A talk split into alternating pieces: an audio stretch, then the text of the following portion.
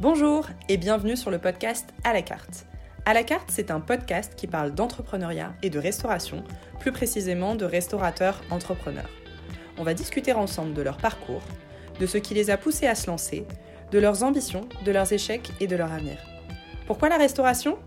La France est connue pour son innovation et son excellence culinaire. Et pourtant, un restaurant sur trois ferme ses portes au bout de trois ans. On va donc chercher à analyser les raisons du succès de ceux qui ont réussi.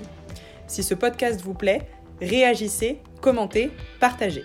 Aujourd'hui, j'ai le plaisir de recevoir Antoine Robic, cofondateur de Fauve. Avec son associé Cyprien, ils ont créé l'un des premiers bistrots à bière parisiens.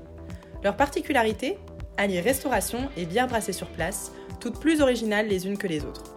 Antoine partage avec nous ce qui l'a poussé à se lancer, alors qu'il avait une situation professionnelle plutôt confortable chez JP Morgan. Il nous explique comment ils se sont entourés de professionnels pour créer leur concept. Enfin, Antoine partage avec nous ses ambitions pour Fauve et la culture du goût, des couleurs et du fun qu'il insuffle autant en interne que dans sa communication externe. Je suis Jennifer et ce podcast vous est proposé par Tiller. Salut Antoine Salut Jennifer Je suis ravie de t'accueillir pour ce nouvel épisode d'À la carte. Donc Antoine, ça fait très longtemps qu'on se connaît puisque tu as participé à notre incubateur euh, La Frégate avant de lancer Fauve. Mhm. Et depuis, tu as également euh, participé euh, à une campagne de crowdfunding pour constituer ta communauté. Tu as également levé des fonds auprès d'investisseurs privés pour te financer. À mon sens, tu es assez emblématique de ces nouveaux visages de l'entrepreneuriat dans la restauration. Donc pour commencer cette interview, est-ce que tu pourrais nous raconter ton parcours? Oui, ben d'abord merci beaucoup de m'inviter, je suis très content d'être là. Euh, effectivement, on a une relation euh, très spéciale avec Tiller System depuis longtemps. Euh, ils nous ont beaucoup aidé euh, dans le cadre de l'incubateur La Frégate, et c'est d'ailleurs maintenant on utilise Tiller System tous les jours, je pourrais en parler un petit peu plus tard après. Euh, donc, mon parcours, alors moi je suis, à l'origine je suis bordelais. Euh, donc j'ai eu mon bac à Bordeaux, je suis parti ensuite à Versailles faire deux ans de prépa. Une super période, mais surtout une super période parce que c'est là que j'ai rencontré mon associé. Moi j'étais en prépa commerciale, mon associé était en prépa BCPST, donc euh, agro-veto. Il est devenu biologiste, ce qui nous aide énormément dans le cadre de la production de bière. On en parlera probablement un peu après.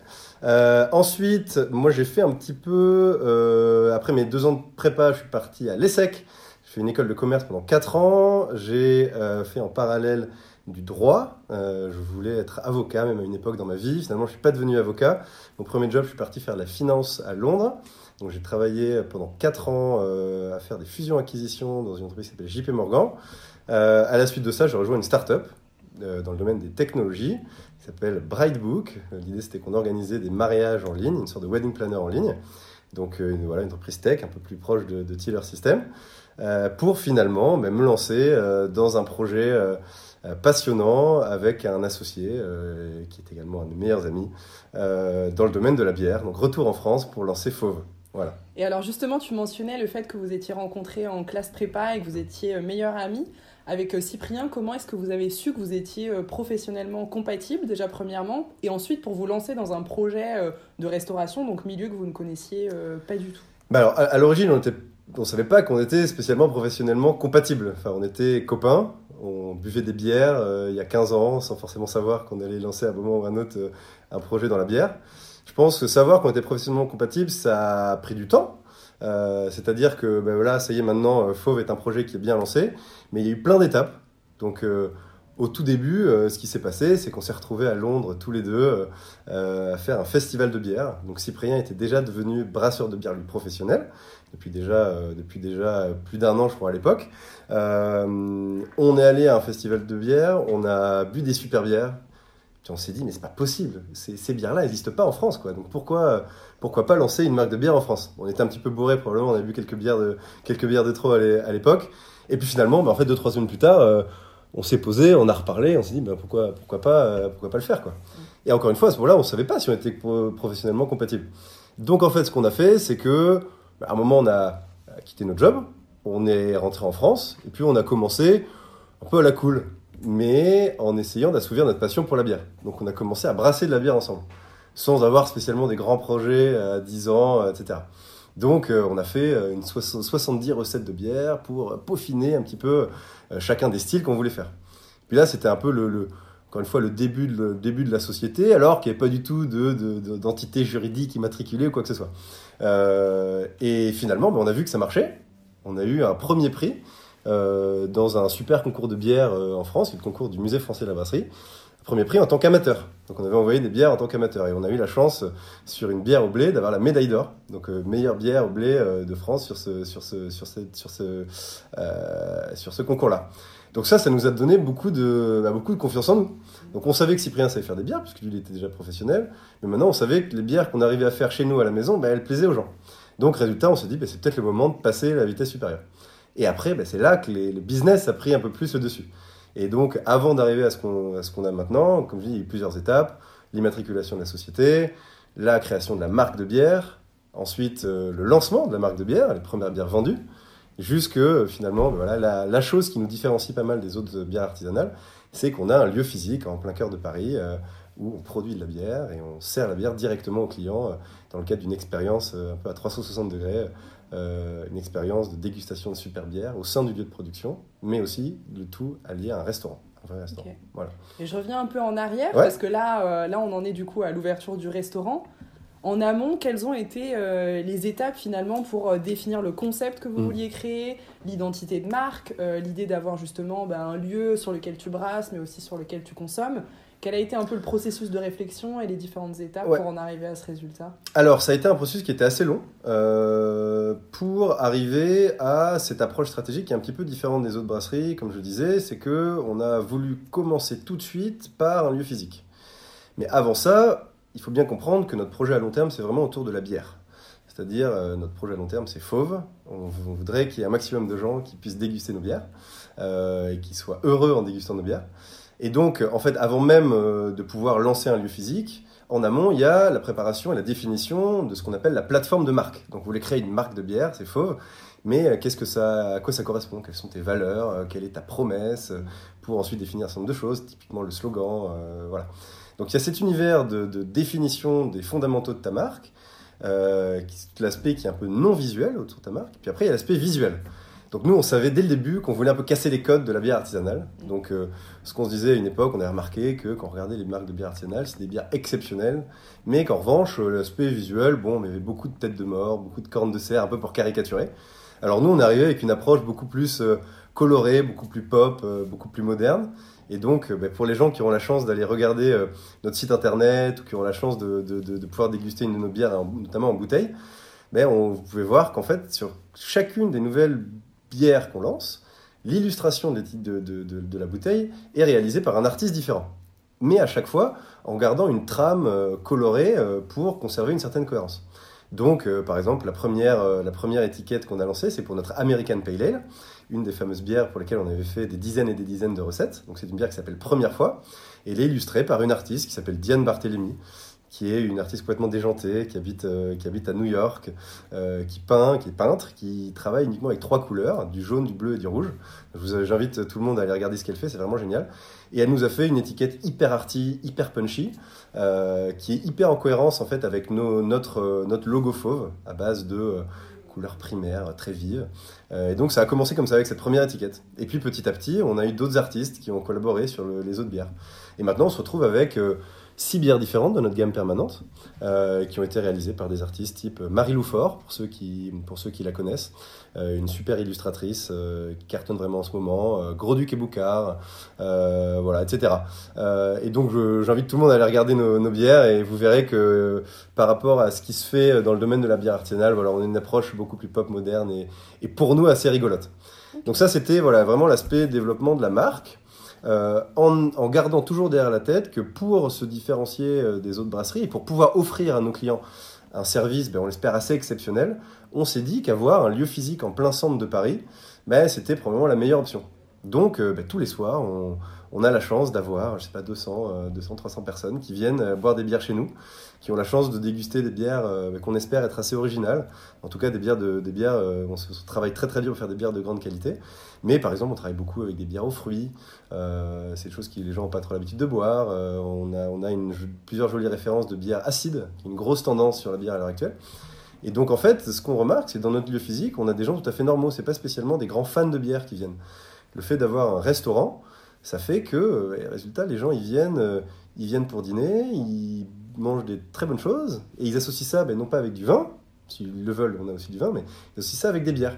Et donc, résultat, l'expérience globale d'une très bonne bière avec de la très bonne nourriture au sein d'un lieu assez sympa, au milieu des cuves en inox de 3 mètres de haut, mais résultat, cette expérience globale font que j'espère les gens se rappellent de Fauve et se disent ben, Fauve, c'est pas, euh, c'est pas que de la super bière, c'est effectivement de la super bière, mais c'est aussi tout un, tout un univers visuel et toute une atmosphère mm. assez fun autour de la bière. Voilà.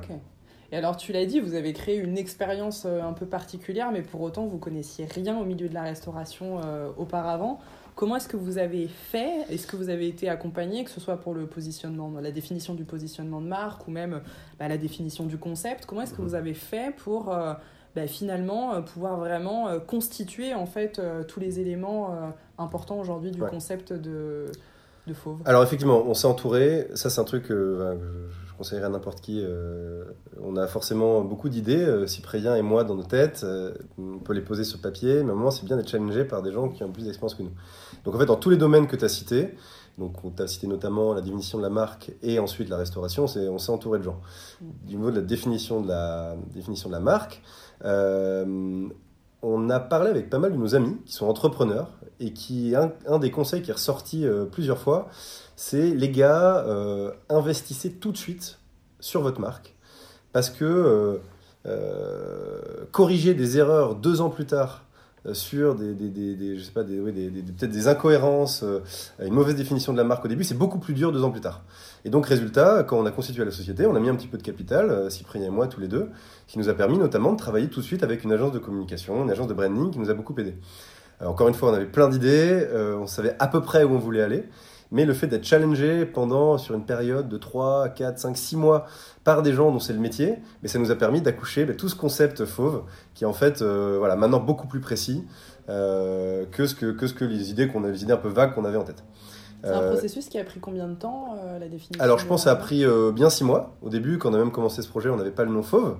donc, il fallait trouver le nom. On a forcément été challengé par ces gens-là, mais on en parlait aussi à nos amis.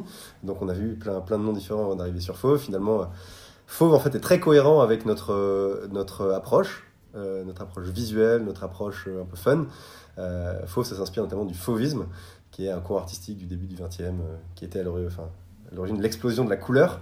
Euh, et donc quand vous voyez le logo fauve, quand vous voyez nos étiquettes, ben c'est un univers qui est très très très coloré, qui serait probablement du fauvisme. Et puis au-delà de ça, c'est un nom qui est très court, très euh, impactant, très incisif. Et en fait, après avoir testé plein de choses avec nos amis, ben, c'est vraiment le nom qui est ressorti. C'était... Puis maintenant, ça nous paraît comme une évidence. Puis on est maintenant, euh, voilà, pratiquement deux ans plus tard, on est très très très très heureux de ce nom-là. On n'a pas grand-chose à changer.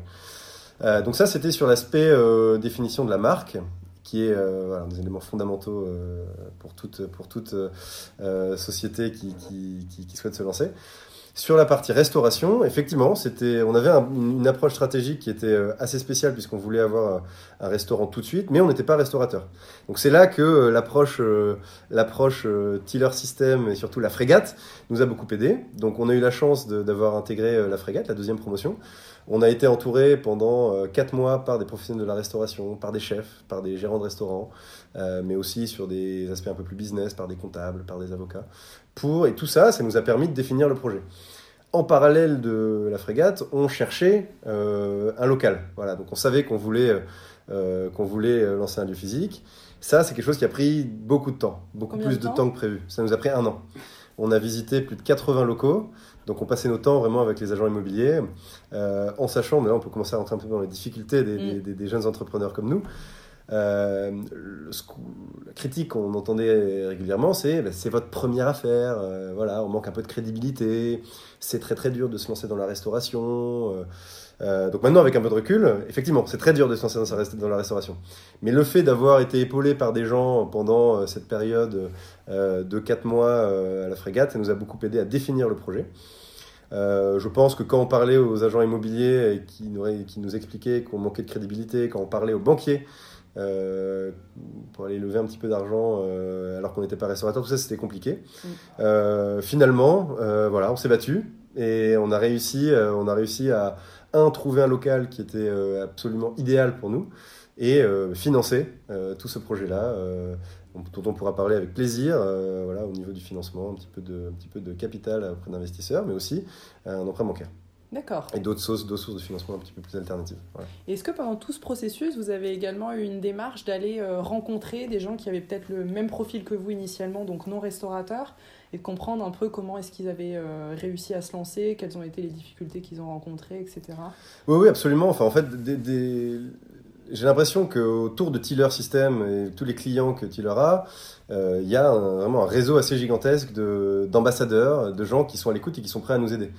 De temps en temps, c'est des euh, conseils assez globaux. Voilà, arrivez, essayez de bien vous entourer, etc. Hein, Qui est d'ailleurs un excellent conseil. Temps, c'est des conseils qui sont très très concrets. Donc, euh, euh, comment organiser un avant-bar? C'est tout bête, mais organiser un avant-bar, ce qu'on sait euh, maintenant, je ne sais pas si, si ça fait marrer les gens d'éc- d'écouter un petit peu des problématiques concrètes de, de restaurateurs, derrière un bar, tout se passe autour du lave-verre. Donc le soir, quand on a euh, 20 personnes devant nous qui, qui sont au bistrot, qui sont au comptoir pour commander des verres, bah, il faut qu'on ait euh, la verrerie qui soit prête. Et donc résultat, on a toujours on a deux postes de travail autour du lave-verre. Ben, ça, c'est des trucs qu'on ne savait pas. Et résultat, le fait d'avoir eu un conseil comme ça, tout à fait concret, nous dire les gars, mettez le lave-verre en plein milieu de l'avant-bar, ben, résultat, ça nous a, ça nous a, ça nous a été de- voilà, hyper utile et ça nous, a, ça nous a énormément servi pour le lancement du, du. Ok. Et pendant ces deux années, vous avez euh, en parallèle aussi gagné quelques prix. Donc tu mentionnais ceux que vous aviez gagnés en tant qu'amateur, Mhm. mais ensuite vous en avez gagné euh, en tant que professionnel. Est-ce que ça vous a aidé à gagner en crédibilité, justement, euh, cette crédibilité dont tu parlais qui manquait un peu au début? Euh, Est-ce que ça vous a aidé à ce niveau-là? Et puis par ailleurs, qu'est-ce que ça a pu vous apporter euh? Ouais, alors effectivement, la crédibilité, quand on lance un projet comme ça, c'est très utile. C'est très utile, c'est indispensable quand on va vendre un projet ambitieux à des investisseurs ou à des banques. Euh, effectivement, on avait gagné euh, pour commencer un prix amateur, c'était très bien. Euh, ça nous a surtout donné confiance en nous. Ensuite, on a eu la chance de gagner des prix professionnels. Donc, notamment, on a gagné le Brussels Beer Challenge dans la catégorie American Pale Ale. Donc, Brussels Beer Challenge, c'est un grand concours international.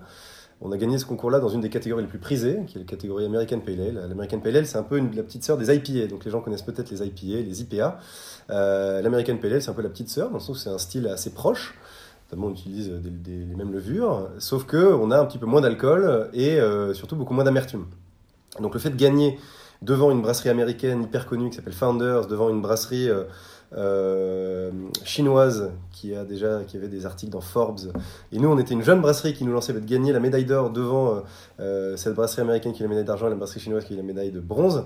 Et forcément, ça nous donne beaucoup de crédibilité. Donc, quand on va voir un banquier en lui disant j'ai besoin d'argent, mais regardez, on sait faire de la bière, croyez, croyez en nous, vous pouvez miser sur nous.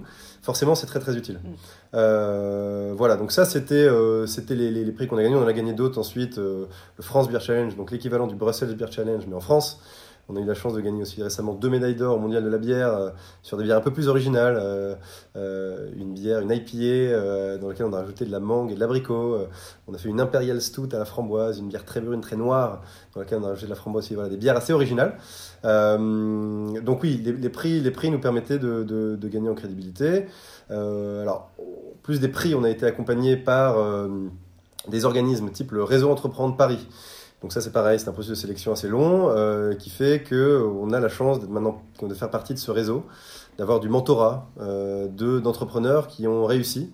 Euh, et donc ça c'est excessivement utile au jour le jour, au-delà de l'aspect financier, puisqu'en plus on a eu des prêts d'honneur euh, de, de ce réseau entreprendre. Pareil avec un deuxième prêt, prêt- un deuxième prêt d'honneur euh, qu'on a reçu auprès de PIE, Paris Initiative Entreprise, donc un organisme plus, plus parisien, euh, qui nous avait été présenté d'ailleurs dans le cadre de la frégate. On a eu un, un joli prêt d'honneur de 30 000 euros euh, grâce à eux. Donc euh, voilà, c'est forcément d'un point de vue trésorerie, ça nous a c'était un vrai coup de pouce. Et en plus de ça, c'est tout le, tout le mentorat et, et tout le réseau qu'on, euh, qu'on, bénéficie grâce à, grâce à ces deux réseaux-là. Voilà. Au total, c'était un investissement initial euh, équivalent à combien à peu près euh, pour lancer euh, Fauve? Alors, on, on parle pas trop des, des, des montants. Ce qu'on sait, c'est que c'était assez conséquent parce qu'en fait, pour lancer un lieu physique, il faut racheter un fonds de commerce. Mm. Le fonds de commerce, euh, ça se valorise euh, entre 80 et 120 du chiffre d'affaires, par exemple, pour un, pour un restaurant. Un peu plus pour une partie bar, parce que les marges des bars sont un petit peu, un petit peu supérieures. Et on a réussi à acheter euh, le fonds de commerce plutôt aux alentours de 70% du chiffre d'affaires. Donc on était assez content parce qu'on a réussi à faire plutôt une bonne affaire sur ce fonds de commerce-là. Euh, je ne cacherai pas que c'est des montants qui sont conséquents. Euh, donc on a réussi à financer ce projet-là en partie auprès d'investisseurs en capital. Donc on a la chance d'avoir euh, réussi à convaincre 50 investisseurs qui nous, qui nous suivent. Donc voilà, on a un pool d'investisseurs qui sont... Euh, qui sont euh, pour certains des amis, pour certains de la famille, euh, des business angels qui ont cru en notre projet, des gens qui ont un peu plus d'expérience pour investir dans des, dans, des, dans des startups comme ça. Et surtout, en fait, le fait d'avoir ce pool de 50 investisseurs, même si au jour le jour c'est un peu compliqué, quand on doit faire signer un papier, quand on a des décisions importantes à prendre, mais forcément on n'a pas un ou deux investisseurs, on en a un peu plus. Euh, mais la réalité, c'est que c'est aussi un atout gigantesque parce que euh, on peut leur poser toutes les questions qu'on veut. Euh, chacun a un domaine d'expertise. Euh, donc on a des gens qui ont lancé des, startups, qui les ont revendus, donc sur des questions, je sais pas, de financement, de levée de fonds. Ils nous sont, ils sont, ils nous aident. C'est pas uniquement un, ami ou quelqu'un de la famille, c'est un vrai investisseur qui a quelque chose à gagner si jamais, si jamais il nous aide. Donc, donc ils le font avec plaisir et je suis sûr qu'ils continueront de le faire dans le futur.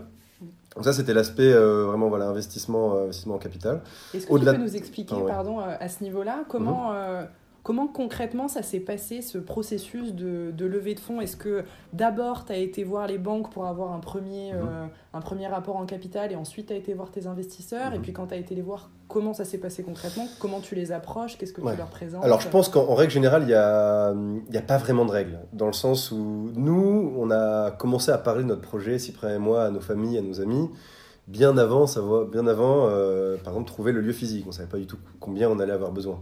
Si on avait pris un petit, un petit bistrot, un petit troquet de 50 mètres carrés, ou finalement prendre ce qu'on a pris qui est plutôt autour de 200, 250 mètres carrés, forcément les montants ne sont pas les mêmes.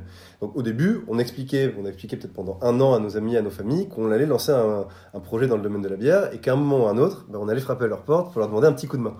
Voilà, donc ça a commencé comme ça. Euh, finalement, on a trouvé le lieu, et c'est à ce moment-là que l'enveloppe, euh, les besoins en financement euh, qu'on avait, on a pu le préciser. Et donc c'est là qu'on est effectivement allé frapper à leur porte, qu'on leur a dit voilà, on a besoin d'argent. Donc ça, ça a été très utile. L'aspect friends and family, c'est euh, quelque sorte le premier tour de table de dire voilà, j'ai réussi à avoir assez rapidement une certaine somme auprès de gens qui nous connaissent depuis longtemps et qui ont confiance en nous. Donc ça, en parlant de crédibilité, quand tu vas voir ensuite des gens qui sont un petit peu des investisseurs un peu plus professionnels, typiquement des business angels qui sont prêts à mettre un peu plus d'argent que ton oncle ou ta tante ou ton meilleur pote, ben ces gens-là, le fait de dire on a réussi à avoir déjà plusieurs dizaines de milliers d'euros, voire quelques centaines de milliers d'euros auprès d'une première tranche d'investisseurs, ben c'était assez, assez important. Parce que forcément, tu étais plus crédible. Euh, donc on a commencé, pour répondre à ta question, comment ça s'est passé les différentes étapes, on a commencé par euh, sécuriser des fonds auprès d'investisseurs en capital. Et ensuite, quand on est allé voir les, banques, on a pu leur dire, voilà, ça y est, on a levé tant d'argent en capital, euh, on a un compte en banque avec de l'argent euh, de l'argent sur, sur ce compte en banque. Et grâce à ça, on a pu en quelque sorte leverager cet argent-là pour pouvoir euh, lever des fonds auprès des, auprès des banques. Parce que forcément, c'est une certaine garantie pour les banques, le fait de dire mais on a une somme conséquente levée en capital, ça, nous, ça nous a permis d'avoir un joli emprunt bancaire auprès d'une auprès de, banque. Le processus de financement bancaire, alors ça c'était encore autre chose. Euh, L'idée c'est qu'avec mon associé, on a pondu une jolie présentation où on expliquait notre projet. On a fait plus de 100 slides euh, pour dire euh, voilà ce qu'on a fait jusqu'à présent, voilà ce qu'on ambitionne de faire à un horizon un an, trois ans, cinq ans, dix ans. Euh, donc il y a certaines choses qui étaient très concrètes, des choses peut-être un petit peu plus vagues, euh, plus, plus sur un horizon dix ans. Mais en tout cas, on avait quand même une idée précise de, de ce qu'on allait présenter aux banques. Ce dossier-là, on l'a envoyé à une dizaine de banques. Puis on a eu pas mal de réponses. Euh, la première réponse, c'est une réponse négative. Donc ça, sur les, les, les voilà, le, les montagnes russes euh, de l'entrepreneuriat, c'était très très dur parce que la banque avec laquelle, euh, la banque qui nous avait suivis au moment de la constitution euh, de la société, donc la banque qui était notre banque de tous les jours avec lesquelles on faisait toutes les dépenses de la société, bah, elle nous a dit non. Donc ça, c'était très très dur. Euh, je me souviens encore, j'étais en formation à l'époque. Euh, j'ai fait une formation pour euh, apprendre le métier de brasseur de bière, euh, dont moi j'avais besoin alors que mon associé n'en avait pas besoin puisqu'il était déjà brasseur professionnel. Et il était minuit, on a reçu, ce, on a reçu cette première réponse négative, c'était très dur, j'avais si pris au téléphone. Euh, voilà. Finalement, euh, plusieurs banques nous ont finalement dit oui. On a eu cinq banques qui nous ont dit oui, à des conditions plus ou moins bonnes. Euh, puis là, on a fait un peu jouer la concurrence pour finalement euh, choisir le Crédit Agricole euh, d'Île-de-France qui nous a suivi, qui nous a, voilà, qui nous a accompagnés euh, sur cet emprunt bancaire-là, euh, à des conditions assez exceptionnelles, puisqu'on a réussi à emprunter à 0,89. euh, c'est un taux qui est voilà, qui défie toute concurrence, qui était le taux plancher. qui nous permettait d'avoir la contre-garantie de la BPI également. Euh, C'est-à-dire qu'on pouvait même pas, je crois que la banque était prête à aller même un peu plus bas, mais euh, pour avoir la contre-garantie de la BPI, il fallait qu'on qu'on reste à ce taux plancher de 0,89. Est-ce que tu peux nous expliquer en quoi consiste cette euh, contre-garantie de la BPI Euh, oui, c'est-à-dire si on a un défaut de paiement, ben, la, la BPI se porte garant pour nous. Donc ce qu'il faut savoir, c'est que Cyprien et moi, on est garants, euh, euh, alors bon, à un pourcentage qui est encore assez élevé, parce que c'était parce que c'est notre première affaire, parce que c'est le début. J'espère que c'est quelque chose qu'on arrivera à, à réduire dans le futur. Donc euh, euh, pour si jamais on lance un deuxième projet, ben, la garantie, la caution personnelle et solidaire qu'on a, Cyprien et moi, j'espère qu'on arrivera à la réduire, voire à l'annuler, de faire en sorte qu'on n'ait plus de, de caution dans le futur. Mais en tout cas, au début, quand quelqu'un se lance dans un projet comme celui-ci, ben, c'était une obligation. D'accord. Voilà. Euh, donc finalement, on a réussi à avoir un emprunt bancaire. Euh, donc on a réussi, on avait d'un côté l'apport en capital, ensuite l'emprunt bancaire, ce qui nous a permis de financer euh, suffisamment pour pouvoir lancer ce, lieu physique. Mais en plus de ça, et tu l'as parlé en introduction, as parlé en introduction, on a aussi fait une opération de crowdfunding sur une plateforme qui s'appelle KissKissBankBank, où là l'idée c'était, on a commencé je crois en mars, où on a présenté pour la première fois le projet au grand jour. Donc avant, on en parlait uniquement à nos amis, à nos familles, euh, à nos investisseurs, etc.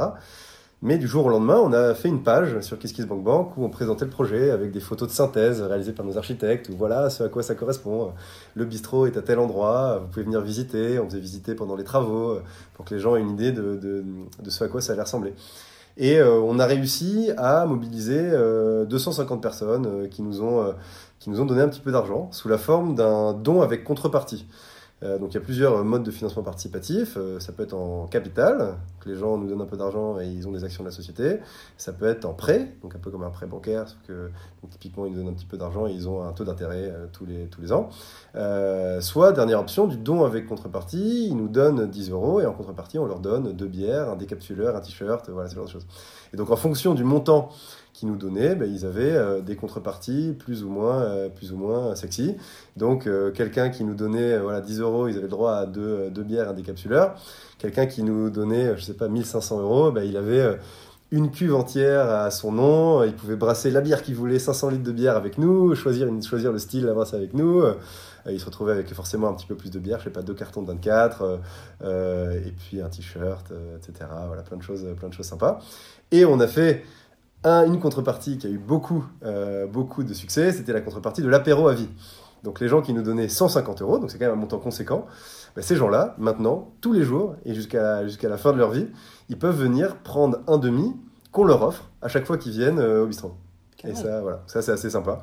Donc étant donné qu'on a 16 bières pression, euh, donc une grande diversité de, de bières euh, dans le bistrot, bah, tous les jours ils peuvent venir et, et d'une semaine sur l'autre, je sais pas, goûter quelque chose de complètement différent la semaine. Voilà. Et vous avez réussi à lever combien euh, sur la plateforme de Et- crowdfunding? Alors en tout, je crois que c'était aux alentours de 25 000 euros. Et l'objectif était de... Et l'objectif était de 15 000 euros. Donc on a réussi à faire un petit peu plus que l'objectif. Et donc voilà, encore une fois, au-delà de l'aspect financier, parce que forcément c'est un apport en trésorerie qui est, peu- qui est, qui est, voilà, qui est conséquent, euh, ça nous a permis d'avoir une vraie communauté de gens qui sont trop contents de venir et de dire voilà, j'ai aidé ce, ce- ce bistrot à se lancer. On a d'ailleurs une des six cuves dans lesquelles on brasse la bière sur place. On a mis le nom de tous les crowd fauveurs, comme on les appelle, euh, donc tous ceux qui ont, qui, ont, qui ont participé. Et ils sont trop contents de venir prendre un selfie avec leur nom devant, devant la cuve. euh, voilà. Et puis c'est des gens euh, qu'on peut solliciter quand on veut. Donc euh, par exemple, là on réfléchit aux prochaines bières qu'on va lancer. Bah, on a la chance d'avoir 200 investisseurs, 200 ouais, investisseurs qui peuvent, euh, qui peuvent euh, répondre à cette question. Donc est-ce qu'ils, pré- est-ce qu'ils vont préférer une bière blanche euh, à la pêche de vigne euh, ou alors une, une bière brune avec un peu plus d'alcool euh, à la cannelle par exemple. Voilà. Et, et c'est des sondages qu'on peut utiliser pour nous, pour nous choisir, choisir le- la bière qu'on, va brasser. Donc c'est un atout marketing, communication assez important. Ouais, ouais, c'est un atout. C'est- même d'un point de vue, euh, d'un point de vue chiffre d'affaires, c'est tout simple. Mais c'est des gens qui sont contents de venir, qui sont contents de présenter le projet à leurs amis. Donc euh, sur une personne qui a mis euh, 25 euros, bah, la première fois qu'il va venir, même ne serait-ce que pour récupérer ses contreparties, bah, il va pas venir tout seul, il va venir avec trois copains. Et ces trois copains, bah, si, si on arrive à leur offrir une expérience sympa, bah, ces trois copains-là, ils vont peut-être revenir avec trois ou quatre copains aussi, etc. Ça fait un peu effet boule de neige. Euh, donc euh, donc euh, voilà, on, on- on s'attache à faire en sorte que les gens soient, soient très contents. Et donc, euh, bah, si les gens sont contents, euh, le, le- le- voilà, le, message, le message se passe. D'accord. Donc après toutes ces péripéties, euh, vous avez lancé euh, du coup Fauve, rue Charonne, c'était il y a trois mois, si je dis pas de Mhm. bêtises, Non, c'est début juin. début juin. Et depuis, vous êtes une équipe de 15 personnes euh, qui gère du coup un, un lieu de plus de 200 mètres carrés Mhm. euh, avec une communauté de plus de 250 contributeurs. Est-ce que tu pourrais nous raconter euh, quels ont été tes moments favoris depuis le lancement? Et puis peut-être les challenges auxquels tu t'attendais pas et, et voilà qui vous ont mis un peu des bâtons dans les roues depuis, depuis l'ouverture. Bah alors, les, les moments, euh, moments favoris, euh, je pense que c'est assez simple. Euh, donc le restaurant s'appelle les Cuves de Fauve.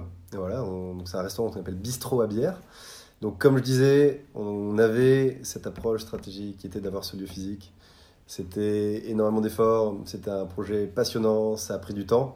Donc forcément, vous pouvez vous imaginer que quand on a tiré la première bière d'une bière qui a été brassée sur place, euh, notre recette, dans notre outil de production, dans nos cuves à nous, et qu'on a tiré cette première bière, euh, je me souviens, c'est- Cyprien qui a, on s'est un peu réparti les tâches, c'est Cyprien qui a tiré la bière, c'est moi qui l'ai goûté pour la première fois.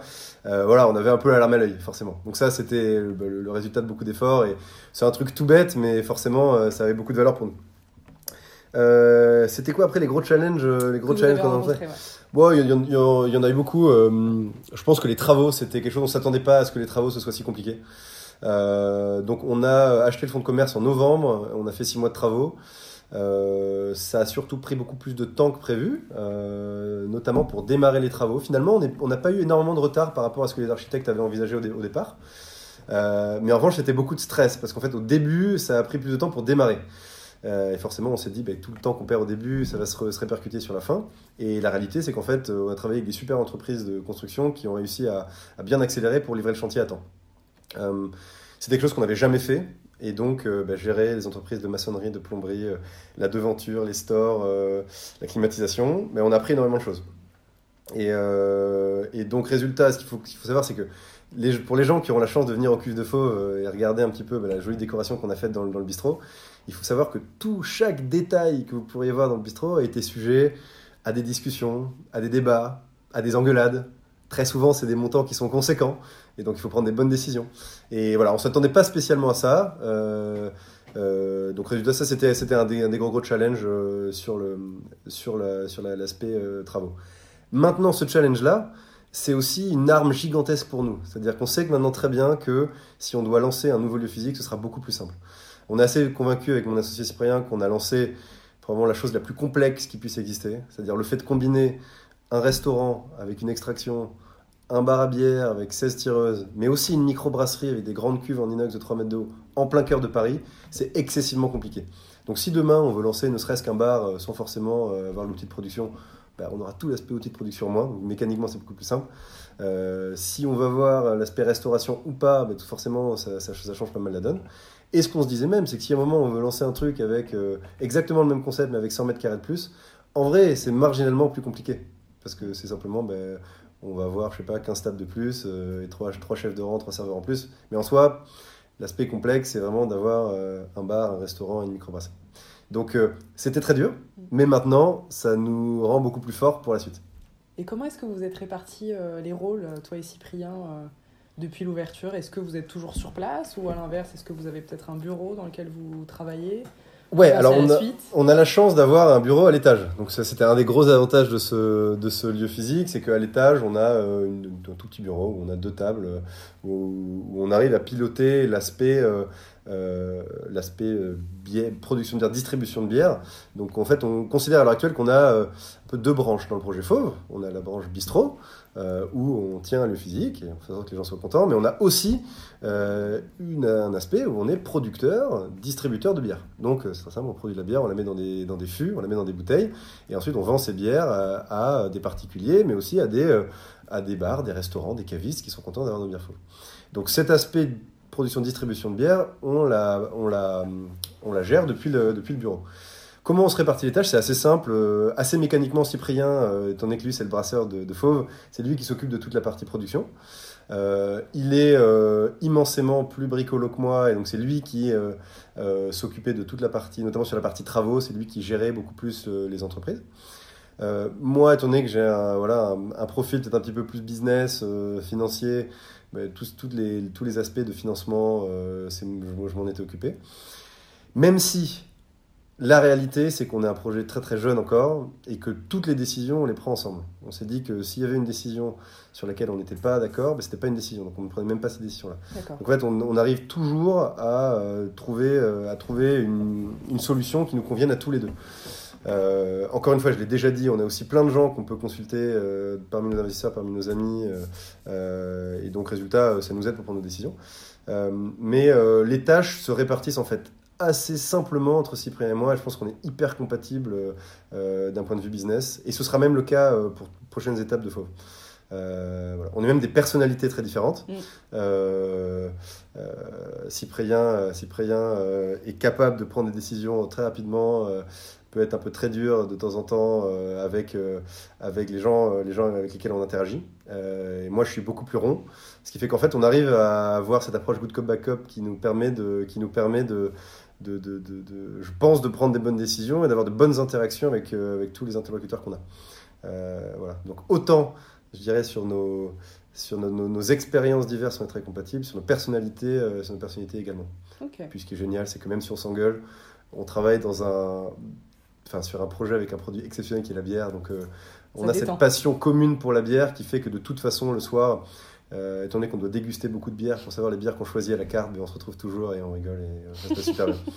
Et je pensais pas que ça se passerait aussi bien et ça se passe hyper bien. Et donc euh, voilà, c'est, c'est, on est un peu sur un petit nuage en ce moment. C'est top. En plus, vous êtes entouré d'une équipe du coup de 15 personnes.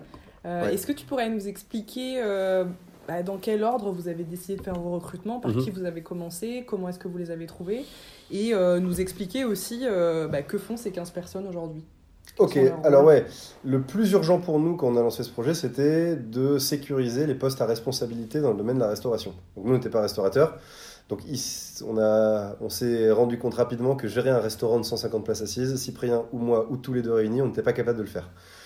Donc, on a réussi à recruter une manageuse euh, qui avait super expérience de gestion de restaurant, qui sait gérer un euh, resto avec du service en salle de 150 places assises, avec des places à l'intérieur et avec deux terrasses euh, à l'extérieur. Donc voilà, Stéphanie nous a rejoint assez tôt et ça nous a aidé à finir de définir le projet sur des aspects vraiment très concrets de gestion d'un restaurant. Et puis l'aspect forcément cuisine, qui est quelque chose qu'on ne maîtrisait pas. Alors on pourrait dire autant sur l'aspect salle, c'est peut-être un petit, ça, peut être un peu intuitif. Sur l'aspect restauration, sur l'aspect cuisine, c'est zéro intuitif pour quelqu'un qui n'a pas, qui a jamais foutu les pieds dans une dans une cuisine. Et donc on a eu la chance de, de, de trouver Oscar, qui est euh, notre super chef, qui a fait l'école Ferrandi, une des meilleures écoles de cuisine euh, de Paris, de France, du monde, euh, qui a travaillé pour des étoilés, mais qui ensuite a monté son resto à lui où il faisait des, des bars à tapas, enfin il faisait des tapas dans le sud. Et ce format petites assiettes à partager, c'est quelque chose qu'on fait nous ici au Cuve de Fauve. Donc résultat, il avait euh, je dirais, des, des, des fondamentaux culinaires exceptionnels de par sa formation, mais aussi au niveau de la cuisine qui est réalisée dans son expérience précédente c'était exactement ce qu'on voulait. Donc c'était euh, euh, la personne parfaite. Accessoirement, c'est un chic type euh, qui est sympa, qui est drôle et qui, qui, a une bonne gueule et qu'on est ravi de mettre en avant. Donc, donc voilà, ces deux personnes-là, on les a même intéressés à la, à la, au projet. Et donc résultat, ils font vraiment partie de l'équipe dirigeante, ils sont cadres, etc. Ensuite, dans un second temps, on a euh, recruté l'équipe en salle et en cuisine euh, sur leurs conseils, euh, puisque eux, ils avaient, je dirais, l'œil d'expert de la restauration, et puis nous, on était là plus pour vérifier que les personnalités convenaient au projet Fauve. vous verrez que si vous venez au, si vous venez au bistrot Les Cuves de Fauve, on a recruté des gens qui sont moins des experts de bière, mais plus des vraies personnalités. Donc, c'est des gens qui vous feront des blagues si vous venez boire une bière en terrasse. Euh, qui, qui, qui, qui c'est pas des gens qui sauront vous dire si euh, la bière que vous buvez elle a plus des arômes de mangue ou de fruits de la passion. Enfin, c'est pas, c'est pas très important ça pour mm. nous. Euh, voilà. Et puis après, on est toujours entouré aussi de stagiaires. On a la chance d'avoir deux super stagiaires en ce moment, Sylvain et Gabriel, qui nous aident sur certains aspects. L'un sur les aspects beaucoup plus marketing, communication, réseaux sociaux, l'autre un peu plus sur les aspects business, compta, finance, etc. D'accord. Et c'est quoi la culture d'entreprise chez Fauve? Parce que tu parlais de personnalité, de validation du fit culturel. C'est quoi la, culture que vous voulez créer et entretenir bah, Alors, l'équipe? Là-dessus, je peux te répondre avec notre slogan. donc notre slogan, c'est facile, c'est trois mots, c'est du goût, des couleurs et du fun. Et donc ça, ça se répercute sur tout ce qu'on fait, autant sur notre bière, sur l'expérience qu'on essaie de faire vivre euh, aux clients, mais aussi sur notre culture d'entreprise. Euh, les entretiens qu'on fait passer, c'est des entretiens qui sont hyper informels.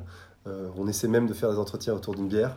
voilà, ça permet un peu de détendre les gens et les gens qui arrivent un peu, un peu stressés, ben, ça permet de, voilà, de briser un petit peu la glace.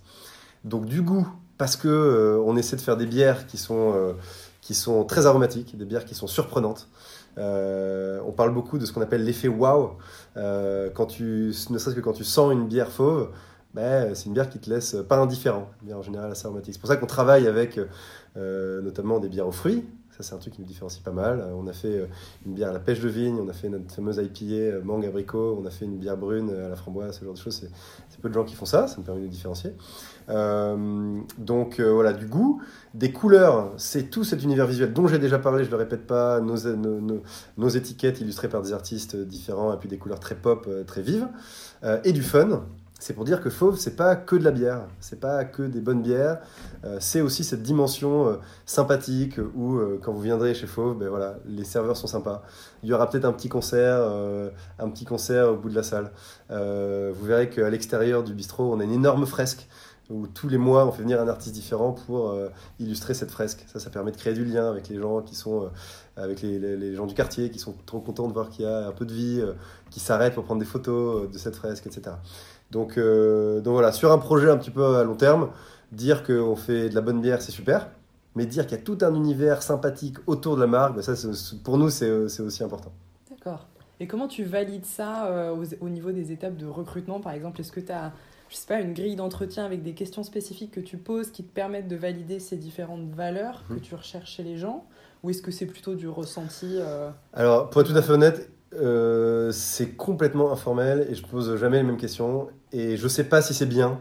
Il y a peut-être des gens qui, sont, qui, qui diront qu'il faut la même grille pour pouvoir comparer Apple to Apple. Et je, et je comprends tout à fait cet argument-là. Moi, pour être tout à fait honnête, c'est vraiment beaucoup de feeling. Euh, euh, j'aime bien poser des questions basiques euh, qui, qui, pour moi me parlent pas mal, mais quand je demande à quelqu'un, c'est tout bête, mais ça fait un peu basique, un peu cliché, mais quand je demande à quelqu'un ce qui, là où il aimerait être dans 5 ans, c'est une question euh, pipeau d'entretien. Mais moi, ça me dit énormément de choses sur la personne. ça, ça me dit énormément de choses. J'adore savoir ce que les gens font, font de leur week-end. c'est tout bête, mais euh, oui, euh, les gens sont passionnés de cuisine, c'est super, et je suis trop content qu'ils soient passionnés de cuisine, et il faut des passionnés pour, euh, pour faire partie de notre brigade en cuisine.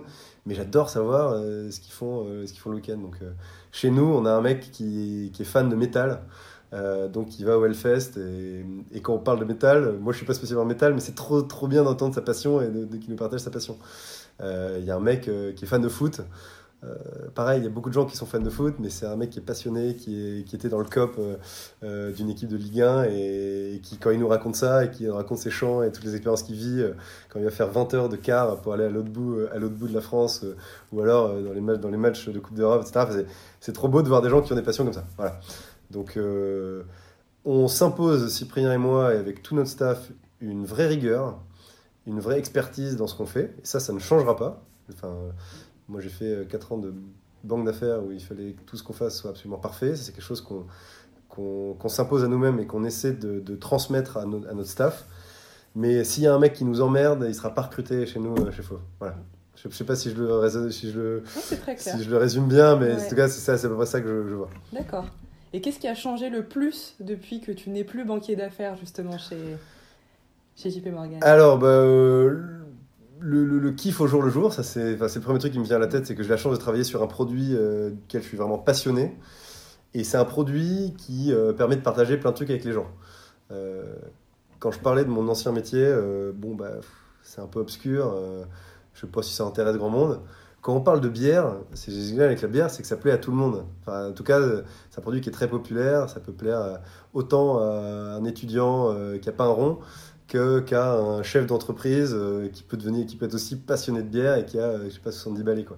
Donc euh, ça c'est génial avec ce produit là, c'est que ça permet ça permet d'échanger pas mal sur un produit hyper accessible voilà. Donc, au jour le jour, ouais, le fait de travailler sur un produit génial, ça, change pas mal de choses. D'un point de vue plus business, c'est vrai qu'au jour le jour, je suis devenu décisionnaire. Qu'on- on a eu cette réflexion avec Cyprien récemment? On a l'impression que notre job au jour le jour, c'est maintenant de prendre des décisions. C'est que ça. C'est-à-dire, on a des gens qui nous entourent et ils arrivent, euh, ils nous soumettent un sujet en, 5 minutes, il faut prendre une décision. Euh, très souvent, pour être tout à fait honnête, je ne sais pas si je prends la bonne décision, mais pour avancer, il faut prendre une décision. Euh, donc cet aspect-là, c'est quelque chose que je n'avais pas spécialement avant. Forcément, les postes à responsabilité, il faut prendre des décisions. Et ça, c'est génial, parce que c'est hyper euh, vivifiant, hyper énergisant au jour, le jour d'être soumis à des problématiques, avec des gens intelligents qui viennent de poser des, des questions, ils n'ont pas la réponse. Et euh, voilà, on part, euh, sur, euh, on part sur le chemin A plutôt que le chemin B. Je ne sais pas si le chemin A est le bon, mais en tout cas, on a, on a pris une décision. Ensuite, une, autre chose, c'est que j'ai vraiment le sentiment d'être pas mal pompier. On, en discutait avant, le- avant, de commencer, avant de commencer ce podcast. Euh, voilà, ce matin, Cyprien devait venir avec moi pour faire l'interview. Euh, bah, résultat, il a dû rester, euh, il a dû rester au bistrot parce qu'on a eu une merde euh, sur, euh, sur le brassage de ce matin. Et donc, résultat, il doit être là pour euh, vérifier que tout se passe bien. J'aurais aimé qu'il soit là parce qu'il adore raconter des conneries avec moi. Mais résultat, il est, il est coincé. et au jour le jour, c'est ça. Hier, on a eu un problème parce que bon, dans notre bistrot, donc les cuves de fauve, on a des grandes, grandes baies vitrées. On a notamment une gigantesque baie vitrée de 5 volants. Bah, cette, euh, cette vitrée ne s'ouvrait pas. Et donc, euh, personne du staff en bas savait, savait quoi faire. Et donc, résultat, on m'appelle en urgence. Euh, J'arrive euh, à 9h. et donc, il a fallu voir avec euh, la personne en charge de la devanture euh, pour, pour, pour trouver une solution. Voilà. Puis, ben, euh, j'avais un rendez-vous, je suis pas allé au rendez-vous. Enfin, c'est des choses comme ça. euh. Beaucoup d'imprévus. Beaucoup d'imprévus, mais, bon, euh, c'est, ça, se passe, ça, se passe, ça se passe trop bien. Euh, Dernier aspect, bah, c'est forcément euh, au jour le jour, on est, on est devenu restaurateur. Donc, Mm. Euh, donc euh, voilà, on, on- on- ferme le bistrot tous les soirs à 2h du matin. Ensuite, il faut nettoyer, il faut faire la caisse, euh, on boit un coup avec le staff. euh, et donc forcément, bah, on finit à 3h du mat. On est Vous à, vous on est occupez à encore de 3h30. ces aspects-là Ouais, euh, ouais, ouais. fermeture, Alors, on était beaucoup au bistrot euh, au début, on était tous les jours, tous les jours.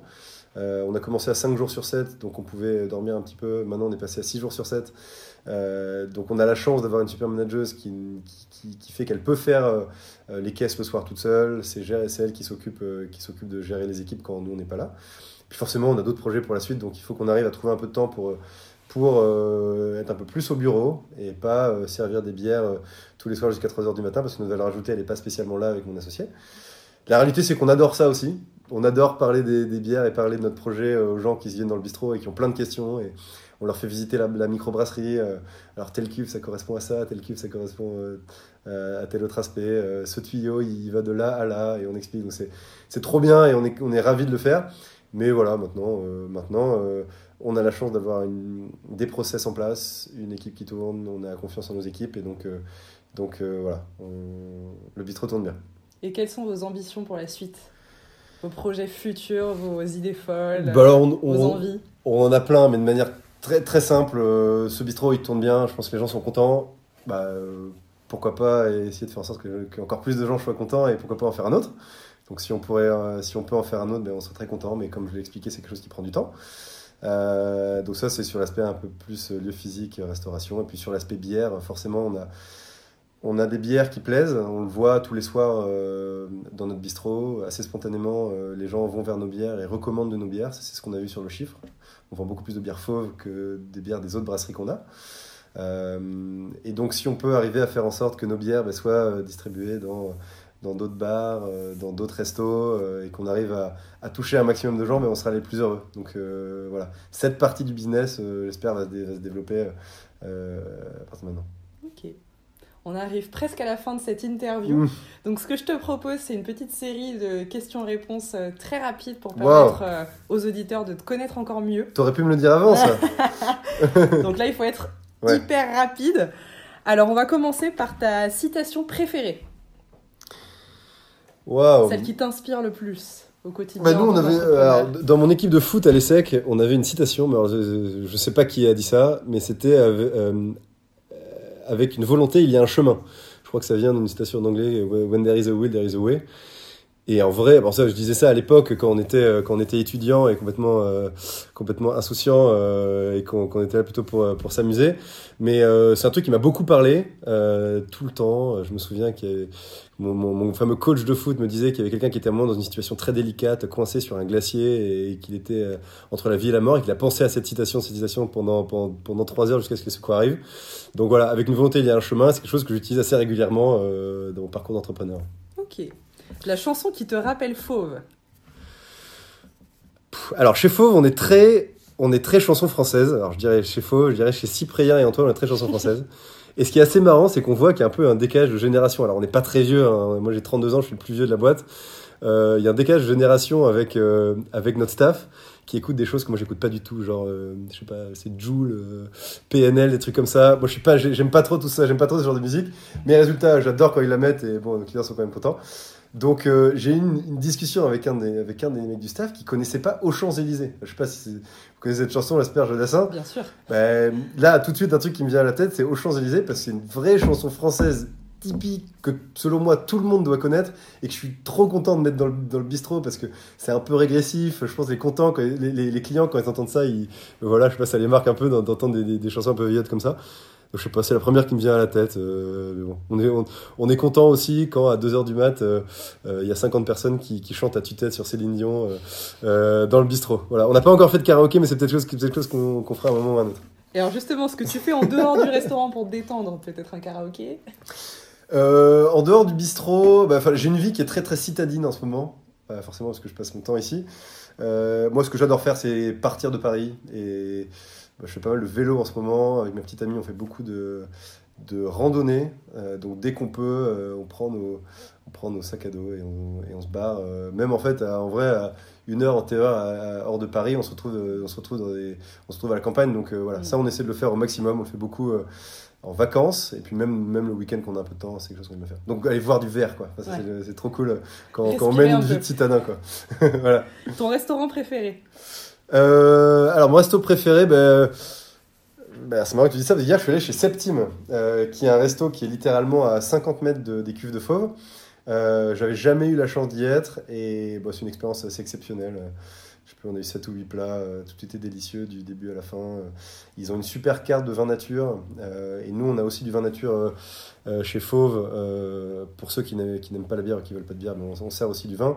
Et donc le fait de comparer avec une, enfin c'est des vraies pointures euh, en termes d'accord mes vins. euh, voilà, j'ai eu la chance de prendre le, même le, le, le pairing euh, avec le vin, donc c'était vraiment délicieux. C'est un- c'est une expérience qui restera gravée à jamais. Ouais. C'est exceptionnel. D'accord. Puis c'est vraiment nos voisins et j'ai eu la chance de rencontrer aussi un des deux fondateurs et j'ai papoté avec lui, hyper sympa. Il nous a félicité pour le lancement des cuves de fauve. Je savais même pas qu'il avait entendu parler de nous, mais voilà, et il trouve que c'est super ce qu'on a fait.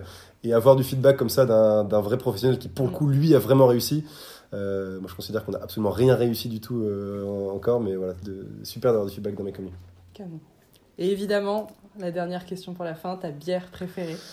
Euh, ma bière préférée, bah, en ce moment, c'est une bière qui s'appelle Coup de cœur, qui est, bah, forcément, je, je, je je prêche un peu pour ma paroisse, mais qui, qui est une bière euh, de style New England IPA euh, de la brasserie Fauve, une brasserie que je vous recommande. Euh, New England IPA, en fait, ce qu'on peut reprocher aux IPA, c'est un petit peu amer. Donc, il y a ce style New England IPA où il y a un petit peu moins d'amertume, tout en conservant le caractère très aromatique des IPA. Donc là, c'est une bière assez spéciale parce qu'on a rajouté de la purée de mangue et de la purée d'abricot. Donc c'est la bière la plus fruitée qu'on ait faite, qui a une, une texture hyper douce, hyper soyeuse en bouche. Mais ça reste une vraie bière. C'est pas du tout sucré, même si on a mis du fruit, et tout le sucre a été transformé en alcool. Et ben, pour les gens qui veulent déguster des bières originales, surprenantes, qui est ce qu'on essaie de faire chez Fauve, ben, je vous recommande euh, de, de- de venir au bistrot. Je vous en servirai une bière avec grand plaisir. Il nous reste encore, euh, il nous reste encore un petit peu de stock, donc euh, voilà, les cuves de Fauve, 64 rue de Charonne. euh, venez boire des bières avec moi. Et ce sera le mot de la fin. Merci Antoine. De- je t'en prie, euh, Jennifer. Ciao. Toutes les notes de l'épisode sont disponibles sur le blog de Tiller. Si vous avez des questions ou des suggestions, nous serions ravis de discuter avec vous. Vous pouvez nous écrire à l'adresse email podcast@tillersystems.com. Si le podcast vous plaît, commentez, réagissez, notez et partagez. Un nouvel épisode sera disponible toutes les deux semaines pour vous faire découvrir de nouveaux parcours inspirants de restaurateurs entrepreneurs. Merci pour votre écoute et à très bientôt